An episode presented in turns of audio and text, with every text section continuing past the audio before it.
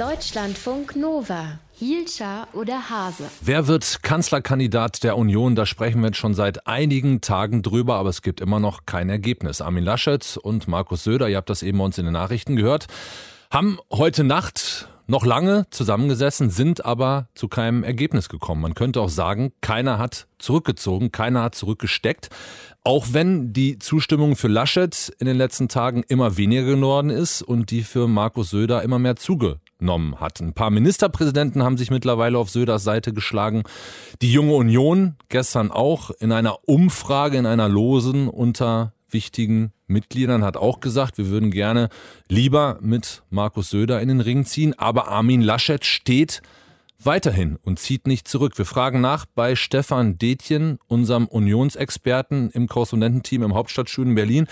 Stefan, was ist los mit Armin Laschet? Will er die Realitäten nicht anerkennen oder was treibt den?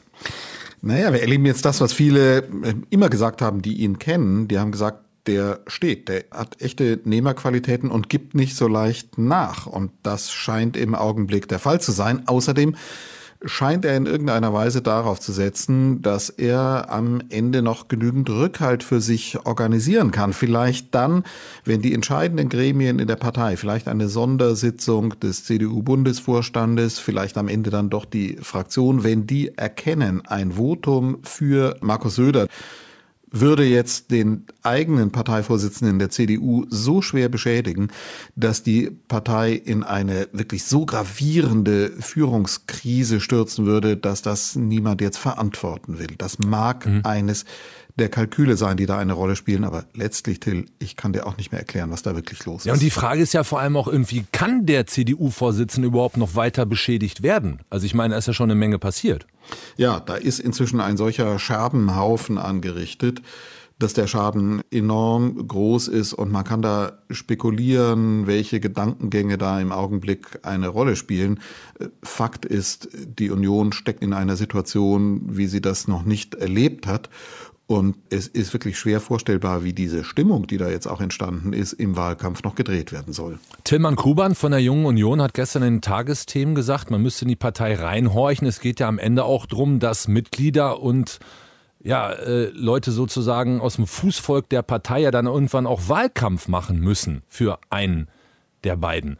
Würde an dieser Stelle noch ein vernünftiger Wahlkampf für Armin Laschet überhaupt zustande kommen können, wenn der einfach da weiter sitzt steht und sagt, ich mache es und ich höre nicht auf euch? Ja, man kann sich das wirklich nur schwer vorstellen, aber es ist eben so, die Stimmen derer, die sagen, an der Basis, unter denen, die dann Wahlkampf machen, Plakate kleben müssen, auf den Fußgängerzonen mit Zetteln stehen, also unter denen ist die Stimmung für Markus Söder eben doch so stark, dass die Chancen für Laschet eben so schlecht wären, dass man es Laschet nicht zutraut, die Partei wirklich so auf die Beine zu bringen und zu mobilisieren, wie das in einem solchen Wahlkampf dann möglich ist. Es ist aber gleichzeitig auch klar, dass das eben im Moment sehr wahrnehmbare Stimmen sind und wir schlichtweg, da es dafür auch kein Verfahren gibt, schlichtweg nicht wissen, wie die Mehrheitsverhältnisse in der Partei, in der Fraktion, in den Gremien nun wirklich sind, wenn es zum Schwur kommt.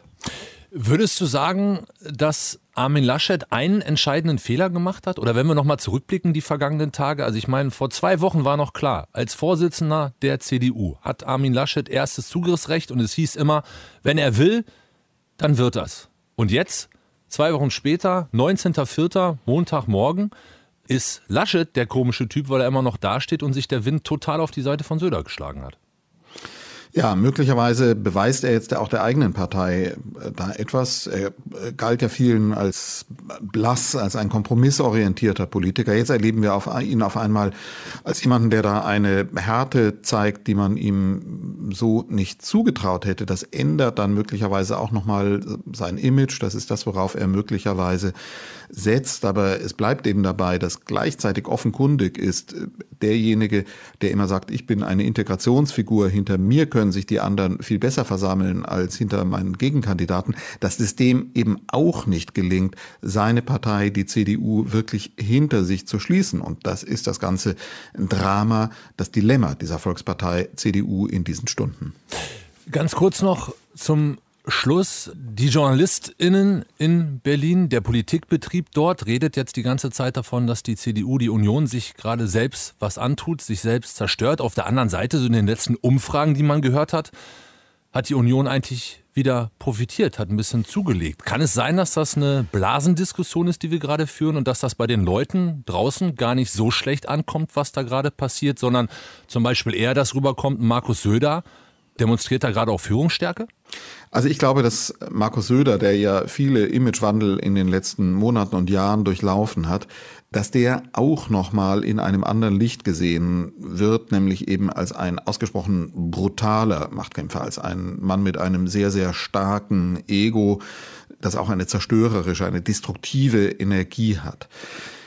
Dass sich diese Situation nicht auch in den Umschlagen für die Union niederschlägt, das kann ich mir gar nicht vorstellen. Aber es ist insgesamt eine Situation, die ist so ungewöhnlich, die ist so noch nicht da gewesen, dass man äh, sich wirklich sehr, sehr schwer tut, da irgendwelche Vorhersagen zu machen, weil es dafür keine Drehbücher, keine historischen Präzedenzfälle gibt.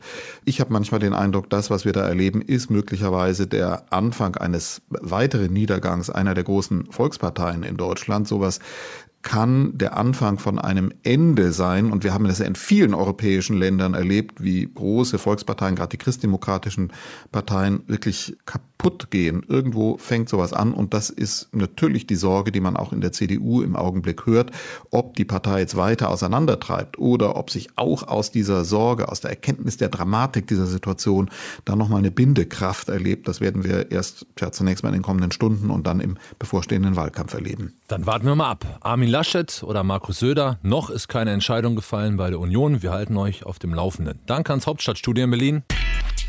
Deutschlandfunk Nova. Hielscher oder Hase.